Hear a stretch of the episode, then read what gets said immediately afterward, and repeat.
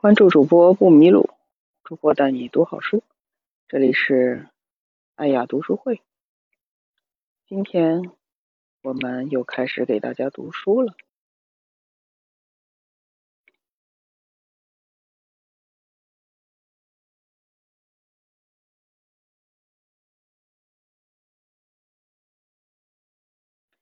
啊，今天爱雅给大家读的这本书呢？依然是我们这一周在读的一本书，叫做《真的假的》。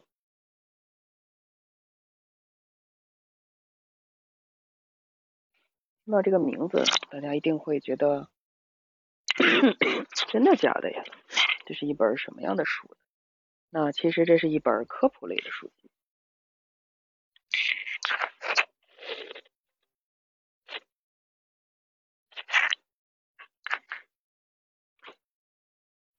前两天我们已经读了这本书的第一章和第二章。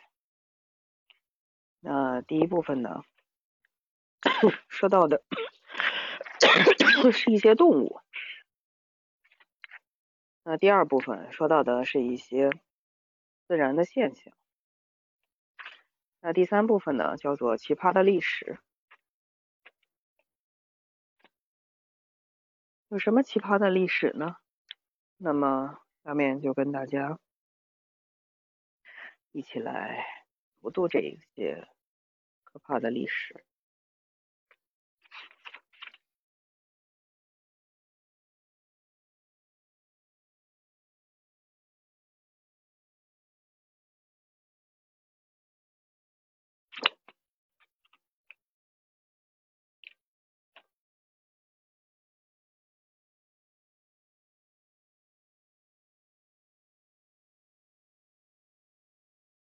一九四五年八月六日，一架 B 二九战斗机飞过日本的广岛，机上的视准仪对准了广岛市中心的一座桥的中央。从长崎来广岛出差的山口江刚一出门，就看到了炫目的白光，随后而来的就是巨大的声响和滚滚的热浪。如果我们把镜头拉远一点。就可以看到那朵蘑菇云。山口江奇迹般的在广岛核爆中生还，并于八日回到了长崎老家。就在他第二天回公司报告广告出差的时候，熟悉的白光又再次出现，长崎也变成了一片废墟。但山口江又一次。在这个爆炸中幸存了下来，他奇迹般的活到了九十四岁。原子弹恐怕是世界上知名度最高的杀伤性大规模大规模杀伤性武器。原子弹为什么会有这么大的威力？其巨大的能量来自原子核的裂变。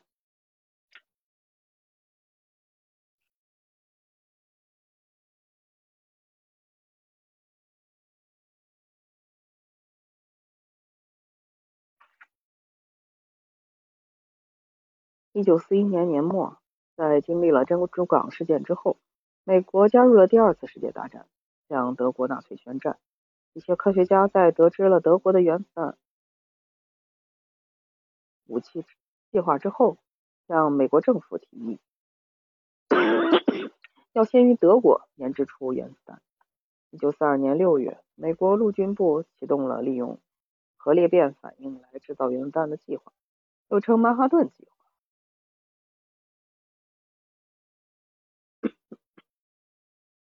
在曼哈顿计划之中，美国在绝密的状态下制造了四颗原子弹：零号核心代号小男孩，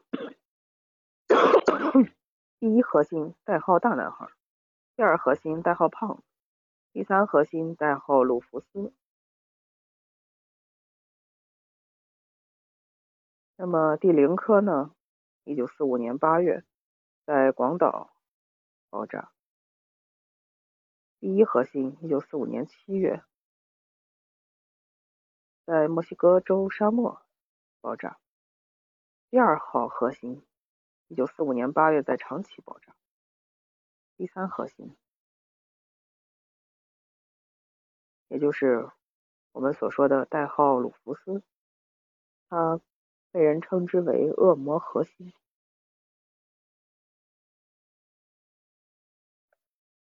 解密资料显示，在最坏的计划中，美国准备让四颗核心分别在广岛、长崎、新泻和小仓爆炸。但是爆炸不到一周后，八月十五日，日本就投降了。这一颗核心鲁夫斯并没有参战，他被送回了沙漠实验室。在这个危险的实验中，科学家们要测量。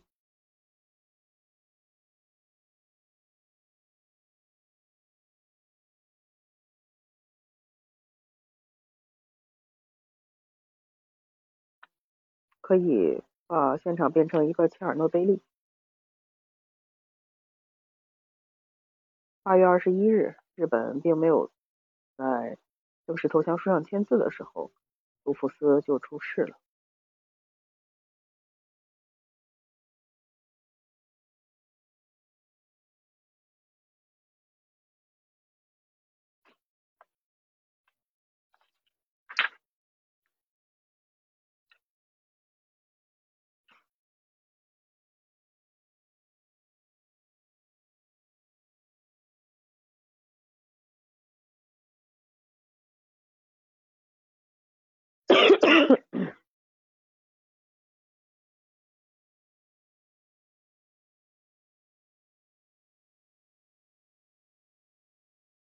也就是说，这一颗原子弹在一个实验的情况之下，还是出现了问题。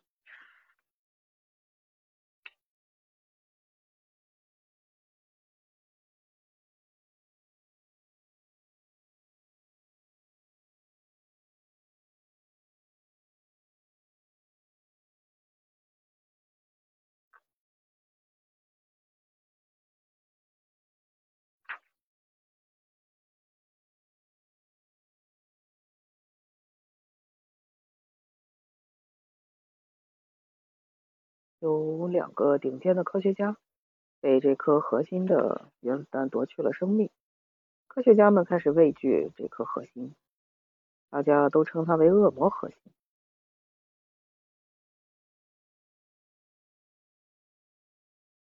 根据已经解密的统计资料显示，从1945年到现在，全世界发生过60起类似的核反应事故。共造成了二十一人死亡。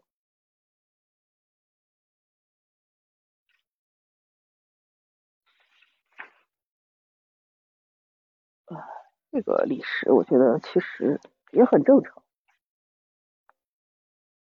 毕竟这种核反应实验并不是随随便便能做、随随便便就能够做的呀。这个核武器的威力足以摧毁。一座城市吧，嗯，所以还是不要轻易尝试关于核武的一些问题。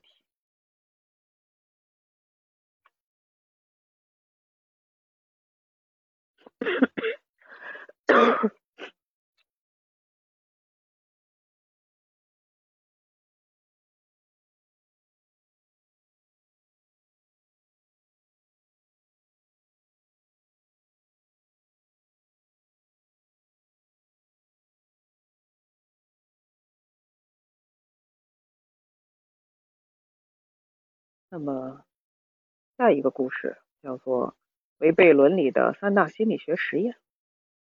一百年前，神圣罗马帝国的腓特烈大帝想要研究一下人类最初的语言。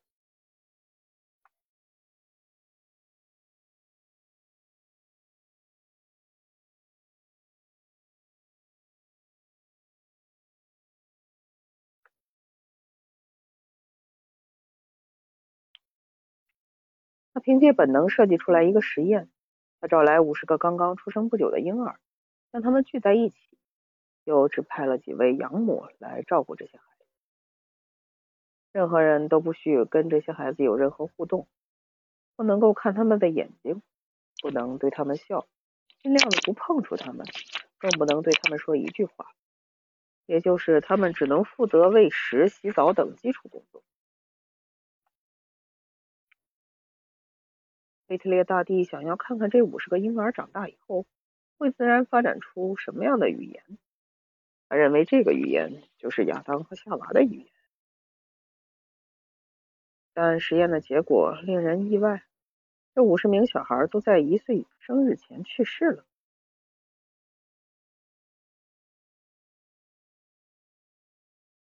美国心理学家约翰·华生是行为主义心理学的创始人。他认为心理学研究的对象不是意识，而是行为，应该使用自然科学常用的观察法和实验法来进行研究，在使心理学客观化方面起到巨大的作用。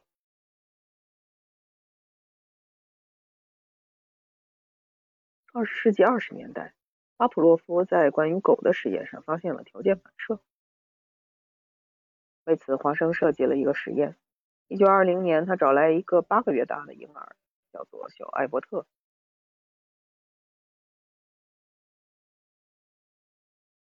他让小艾伯特接触各种物品，包括棉絮、燃烧的报纸和可爱的小动物。小艾伯特并不惧怕这些东西，并且对小白鼠产生了兴趣。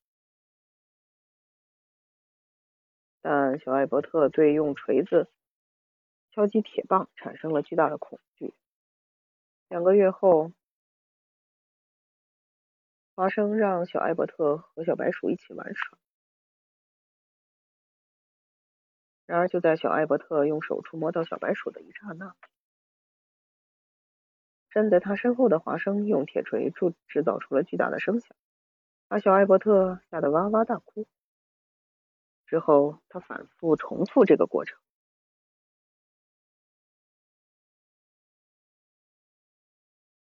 最后，当小白鼠出现在小艾伯特面前时，即使没有响声，小艾伯特也表现出了害怕的情绪。他想要远离小白鼠。显然，小艾伯特已经把小白鼠和巨响联系在了一起，进行，进而产生了心理恐惧，并且。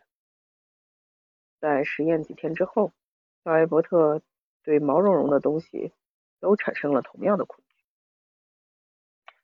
这个实验说明了人类的恐惧是可以通过条件反射被制造出来。然而，从现在的角度来说，这个实验有很多问题。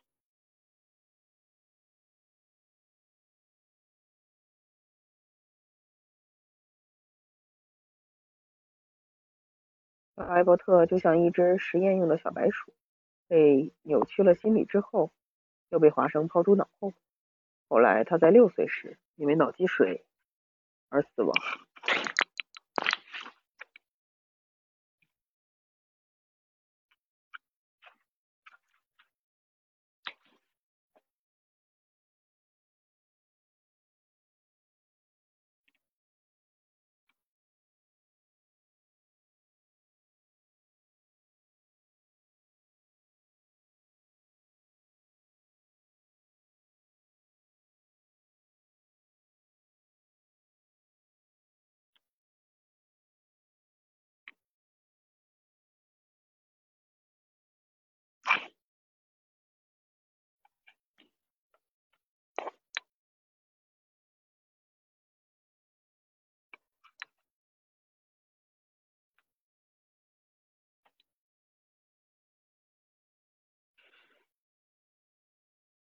霍普金斯大学小儿科和医疗学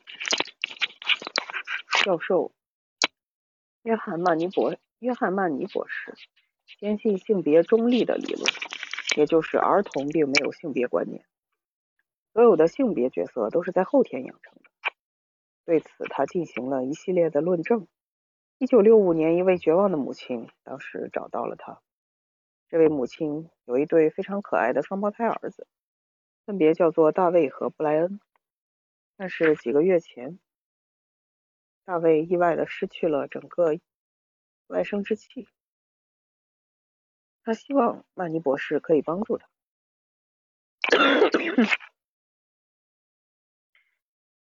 他向这位母亲提议，大卫在这种情形下以男士的身份活下去非常艰难，长大后也可能无法接受这个事实。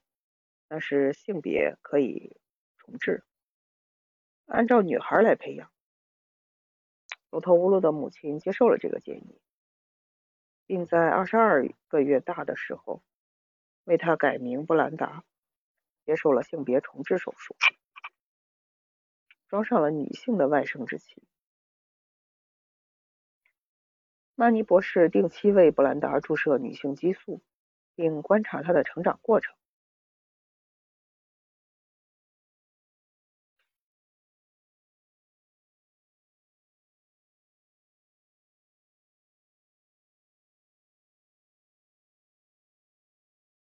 这个实验表面上看上去很成功。据双胞胎的父母。向博士反映，布兰达在很多方面比起他哥哥来，确实很有女性气质。因为这对双胞胎在九岁时，安妮博士就将他们化名为 John 和 Jonna，作为支持性别中立论的重要证据。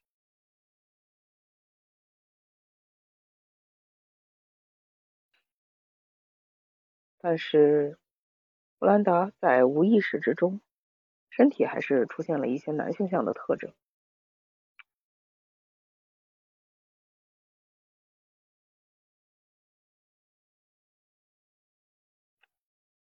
后来的情况越来越糟。在布兰达十四岁的时候，母亲还是告诉了他所有的情况。他自己重新选择了男性的身份。范尼博士的理论破产了。兄弟两个人的生活回到了正轨。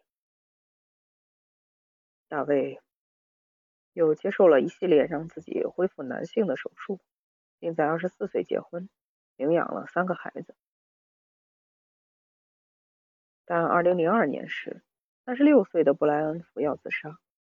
在十四岁的大卫恢复性别之后，他无法接受这个突然出现的弟弟，并怨恨大卫。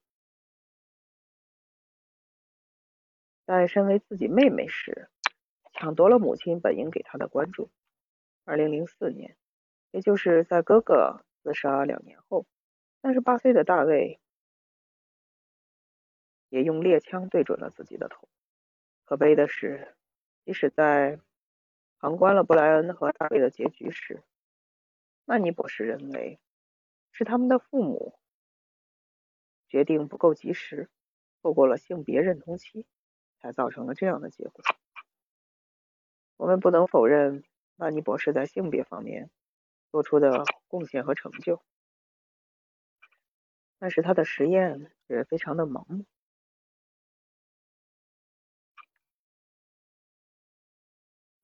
一九五四年，加拿大麦克吉尔大学心理系贴出了一张广告，心理学家贝克斯顿和他的同事要招聘一些实验者。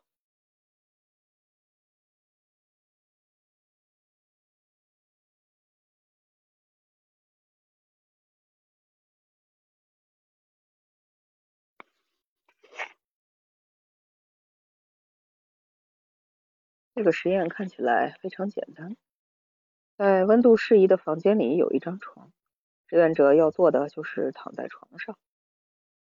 实验人员会用一些装置来限制他们的视觉、听觉和触觉。只要参加这个实验，每天就能获得二十美元的报酬。当时一个大学生打工一小时只能挣到五十美分。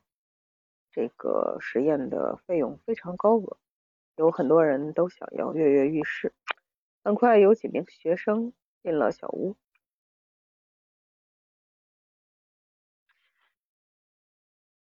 与其说这是一间小屋，不如说是一个小胶囊。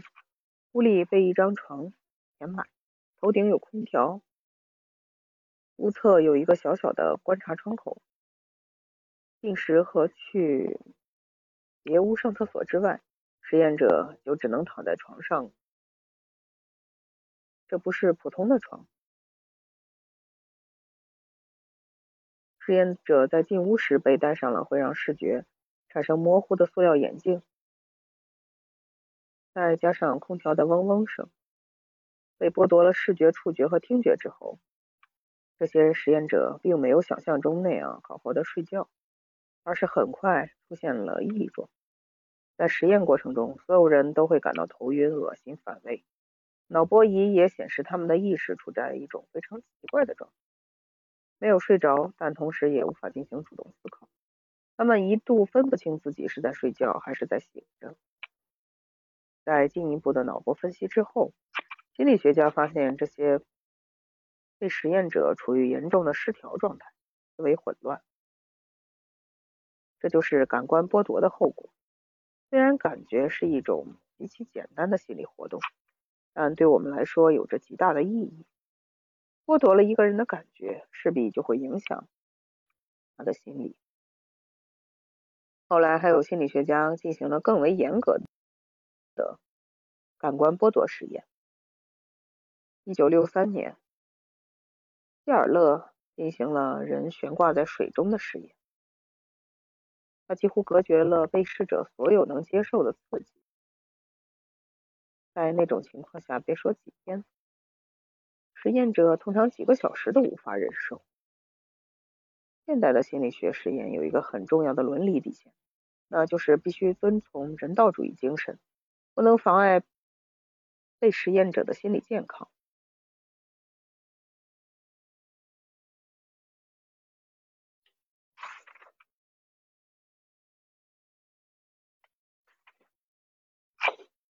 这个第二个故事就是说了一些，嗯，奇葩的实验。当然，当然，这个实验对于科学家来说并没有什么，因为科学是需要付出一定的代价的。但是在伦理学的角度上来说，对人进行这种一系列的呃干预吧，那对于这个人的权利来说，他如何的保证？那另外就是我们现在正好处在一个呃怎么说呢特殊的时期吧，在这个时期里面，主播自己本人也是呃由于病情的原因，然后没有了嗅觉。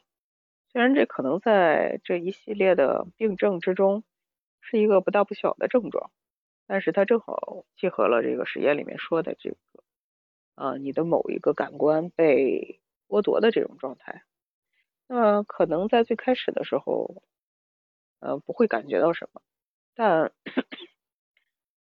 但你总会还是在有的时候，你会觉得自己某一项功能 丧失了，会有一些心理上的这种障碍。那这可能就是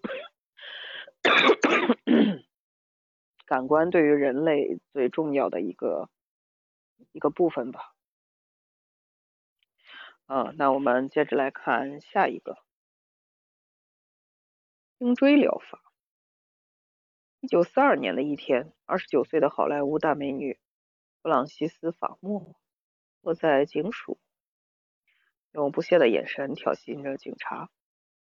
昨天夜里，她醉醺醺的在暂时的灯火管制区内开着大灯飙车。警察拦下他后，他还和警察大打出手。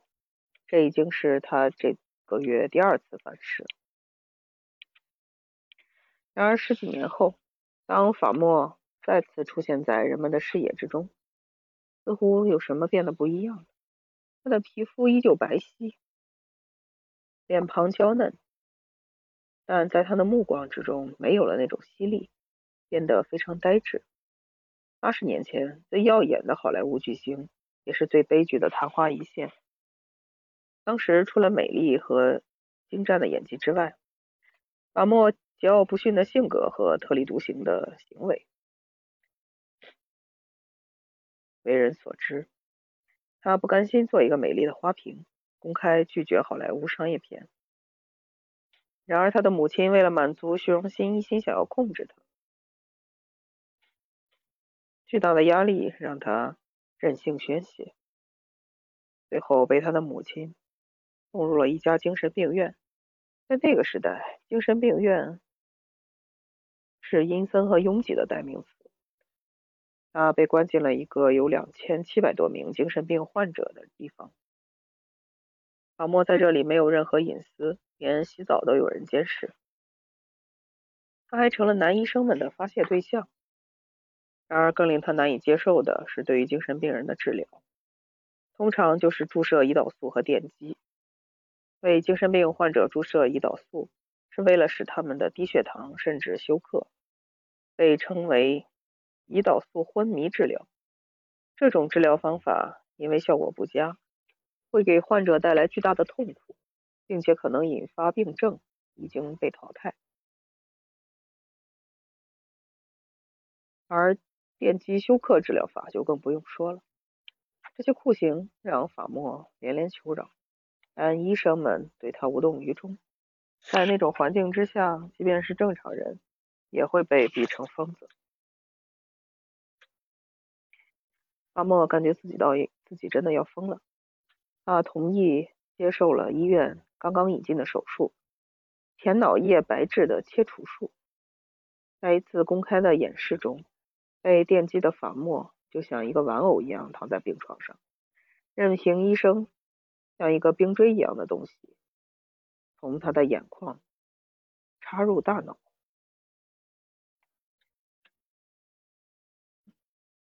法莫桀骜不驯的性格一去不返，他变得乖巧温良。他的生活安静了，但失去了原来的光芒。前脑叶白质切除术现在听来是多么不人道！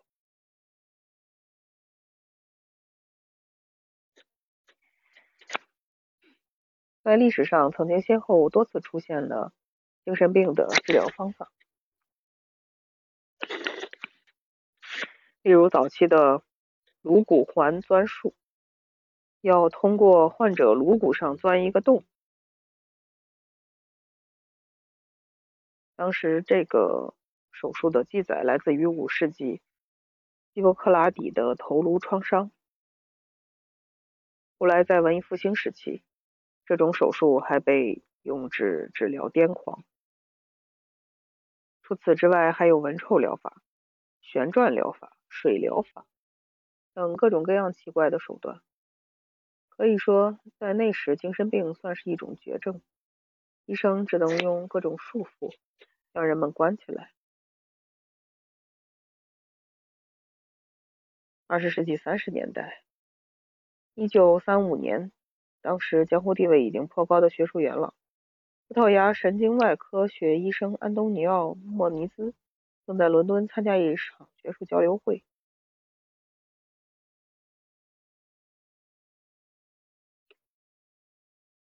当时这只，当时这个学术交流会上有两只黑猩猩，它们的前额叶与其他脑区神经分开。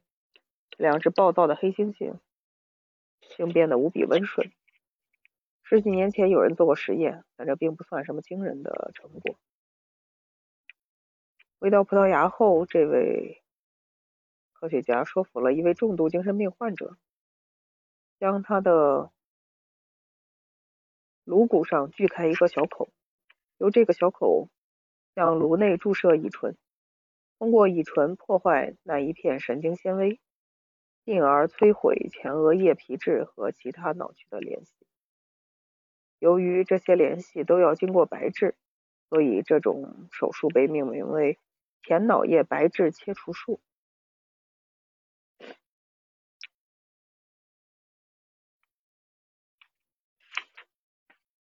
现在我们已经知道，人类的前额叶可以说是大脑的命令中心，主要负责高级认知功能。手术的效果立竿见影，第一个手术患者的精神疾病明显减轻。莫尼兹又为其他二十位精神病患者做了同样的手术。尽管大家发现，接受手术之后，这些患者都会变得反应迟钝、目光呆滞，但被各种疯狂和暴躁相比，这些副作用是可以容忍的。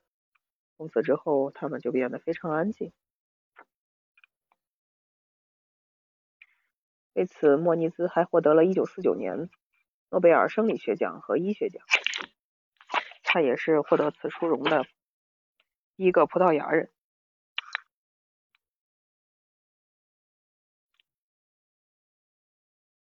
其实发明乙醇注射法之后，莫尼兹就发现用乙醇来破坏神经，有时并不好控制，所以他又专门设计了一种被称为前脑叶白质切除器的器械，来摧毁前脑的神经纤维。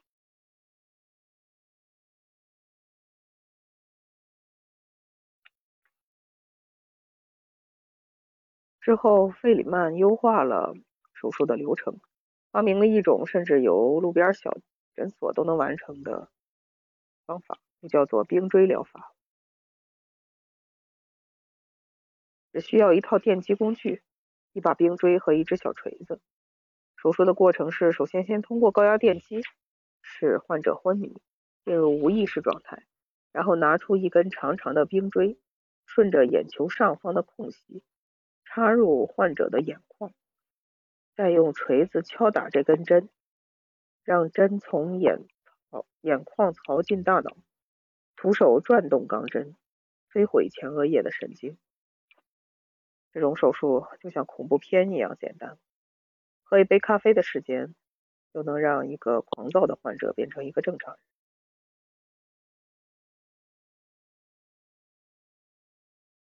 而这种方法每个人只需要二十五美元。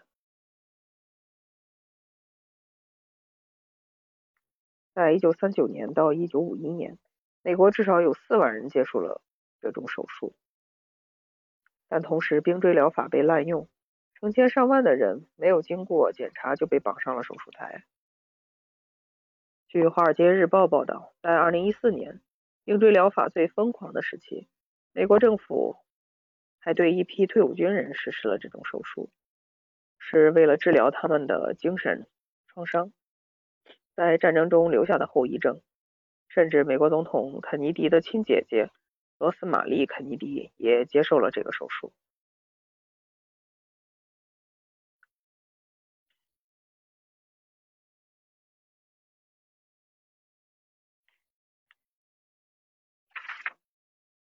其实，早在二十世纪四十年代，也就是额叶切除术刚刚兴起的时候，就有米就有学者发现到了其中的问题。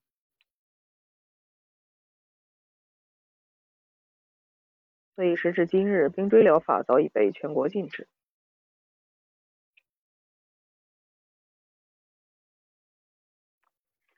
但我们也应该从脑叶白质切除手术中获得这样的警示：这样的悲剧来自于对这种手术的滥用。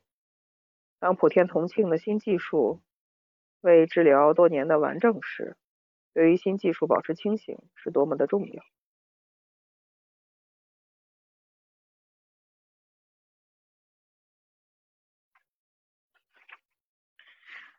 嗯，这个前脑叶白质切除术在很多电影之中都有这个反应，这是一种非常不人道的做法。啊，嗯，谢谢，谢谢，谢谢你的掌声，感谢小萌宝。我们再读一本书，这本书。说到的一些案例吧，嗯，非常的非常的奇异，会让人觉得可能这些事情都很惊悚啊。我们现在听起来，但其实，在 很多电影之中，嗯，都拍摄到过，比如《八条橙子》，还有哦，我们说过的另一部电影，嗯，都是关于这种。都是在说这个手术的一个问题。呃，有一个电影好像叫《飞越疯人院》，也是说的，就是这种手术对人们的这种伤害吧。就虽然这些精神病患者们他们的呃精神出现了问题，出现了异常。嗯，通过破坏他们大脑脑部的这种神经，来致使他们变得安静，这种状态其实是非常不人道的，也是非常剥夺了他权利的一些问题。精神治疗是一个非常，呃，谢谢。精神治疗是一个非常复杂的，嗯，可以说是复杂非常复杂的学科吧。那除了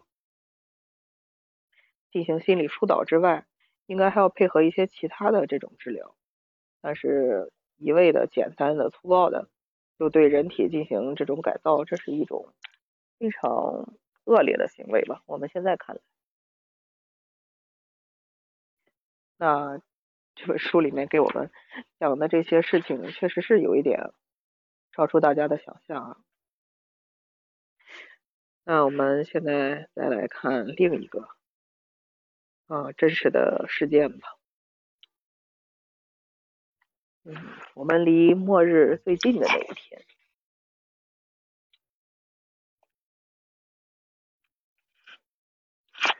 一九六一年，美国在土耳其部署了核弹。当时的美苏冷战达到了高峰，土耳其的位置靠近苏联，莫斯科等重要城市都在射程范围之内。美国的目的非常明显，就是基于挑衅，而苏联不可能忍气吞声，于是他很快进行了反制活动，在古巴签署了一批核弹。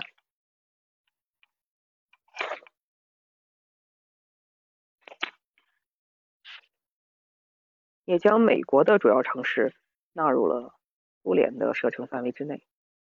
然而，1962年10月，美国的情报部门发现了苏联在古巴部署的导弹，立刻从 四面四面八方围包围了古巴，迫使苏联从古巴撤出导弹，局势越来越不受控制。古巴击落了一架美国的 U-2 飞机。就在一九六二年十月二十七日，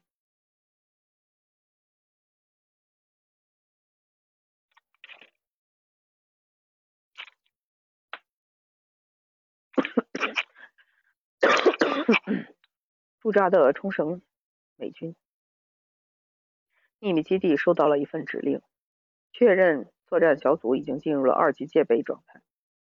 所谓的二级戒备，就是。在两分钟之内进入一级戒备状态。冲绳有四个导弹基地，每个基地有两个班组。这些小组收到指令后会有两串代码，一串代码是核对时间和天气预报，第二串代码是完毕写写等结束语。如果第二段不是结束语，那就意味着后面可能有一些特殊的指令。当天值班的是约翰·伯纳德，他发现收到的第二串代码是一串密码。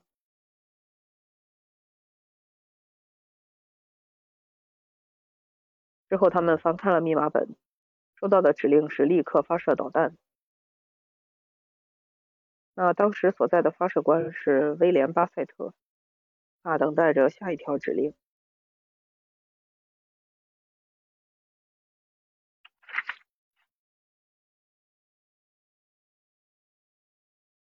巴塞特有些迟疑，他并没有立即执行命令。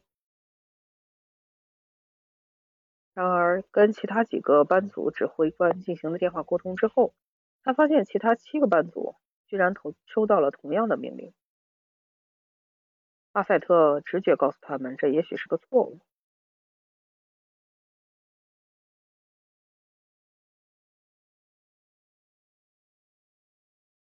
他们按照流程读出了信封中四个攻击目标，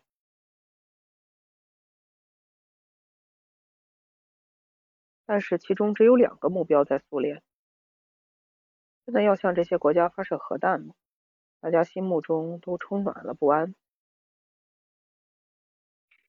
阿塞特顶着压力向导弹中心拨了一通电话，结果第二次传来的代码和上次一样。仍是发射导弹的命令。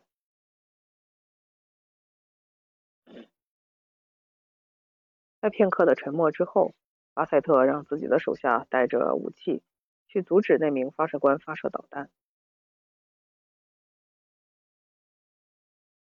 而巴塞特在派出去对方班组阻止他们发射导弹的同时，那个班组也派了两个战士到这儿来，要求巴塞特发射导弹。面对友军的枪口，巴塞特坚定拿起了电话，拨通了长官的号码。几秒钟之后，长官选择了停止发射导弹。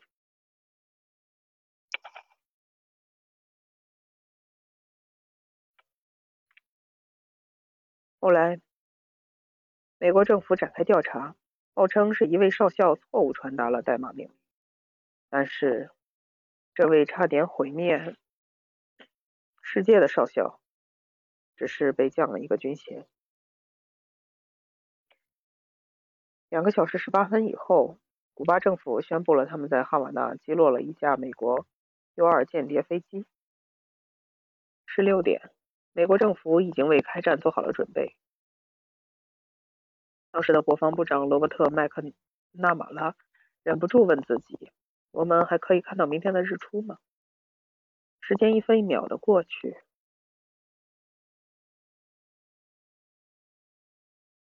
美国的兰道夫号航母和十一艘巡洋舰对苏联的 B-59 潜艇紧追不放。并向 B-59 投放了五颗深水炸弹。一周前，美国的军舰就发现了这艘潜艇。这艘编号 B-59 的潜艇这些天没能浮在水面上换气，柴油发动机产生的废气造成了一些船员昏迷。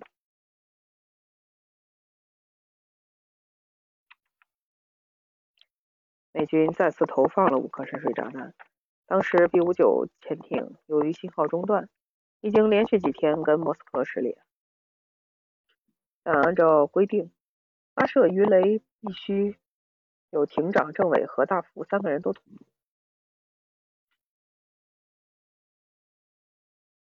这个时候，B-59 的大副以及整个潜艇编队的总指挥瓦西里·阿尔西多夫站出来，他说：“我不同意发射鱼雷。”其实，阿尔西多夫知道一个潜艇员们都不知道的秘密，那就是他们船上的鱼雷是核鱼雷。一旦发射了这颗核鱼雷，一定会导致美苏之间的战争爆发。年轻的艇长失去了理智，他坚持要用鱼雷反击，但阿尔西多夫坚决反对。他坚信战争并没有爆发，最终。在九点十五分，B-59 在夜幕中潜入了水面，示意投降。战争并没有爆发，美国人也并没有为难他们，他们目送着他们返回了苏联。再后来，当时的苏联领导人赫鲁晓夫执行白宫，同意苏联从古巴撤走导弹，但作为交换，美国也要从土耳其撤走导弹。当时的美国总统肯尼迪接受了这一提议。所有的人类避免了一场战争危机。二零一五年五月，一个美国老兵老泪纵横的讲述了一九六二年发生在冲绳岛上的事。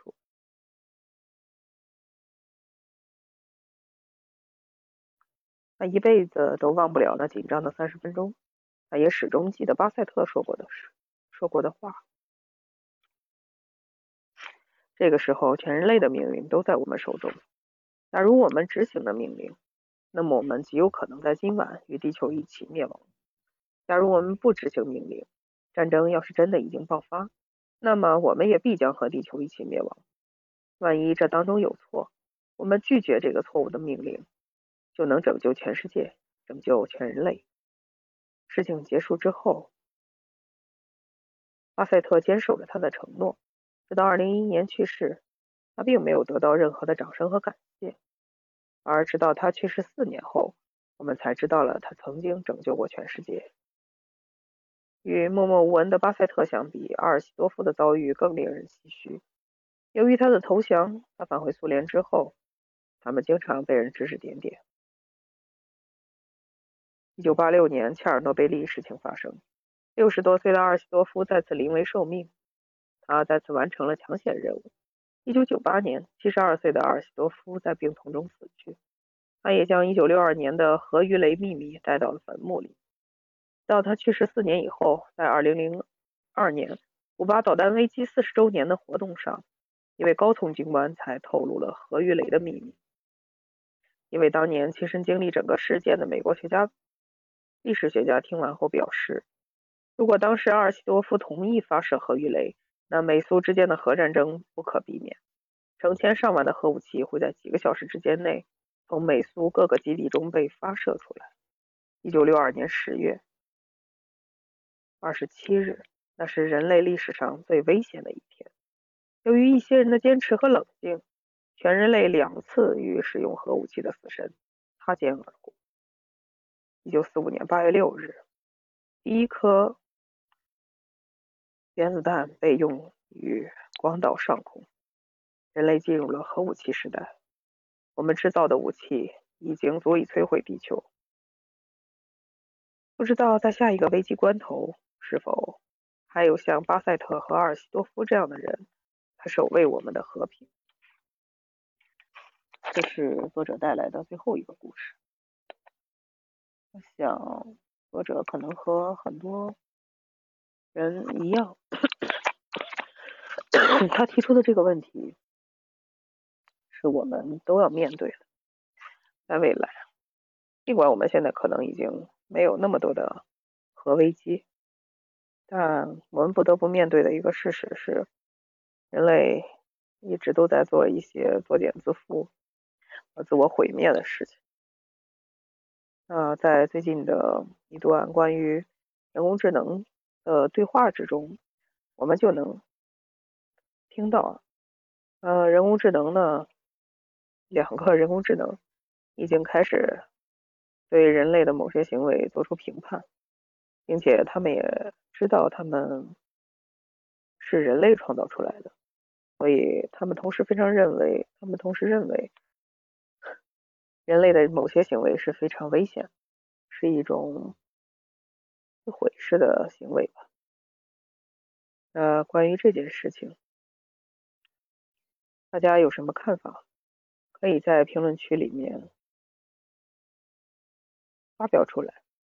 嗯，那主播也会跟大家一起密切的关注着未来的发展。那这本书，我们经过三天的时间，基本上已经窥窥得了它的一个全貌。嗯，作者提出了很多的问题，也给我们阐述了很多惊人的事实。那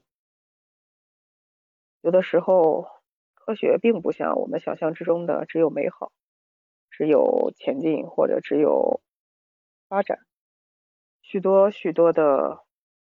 科学也都是在一种在不断的推翻和不断的求真之间艰难的前行。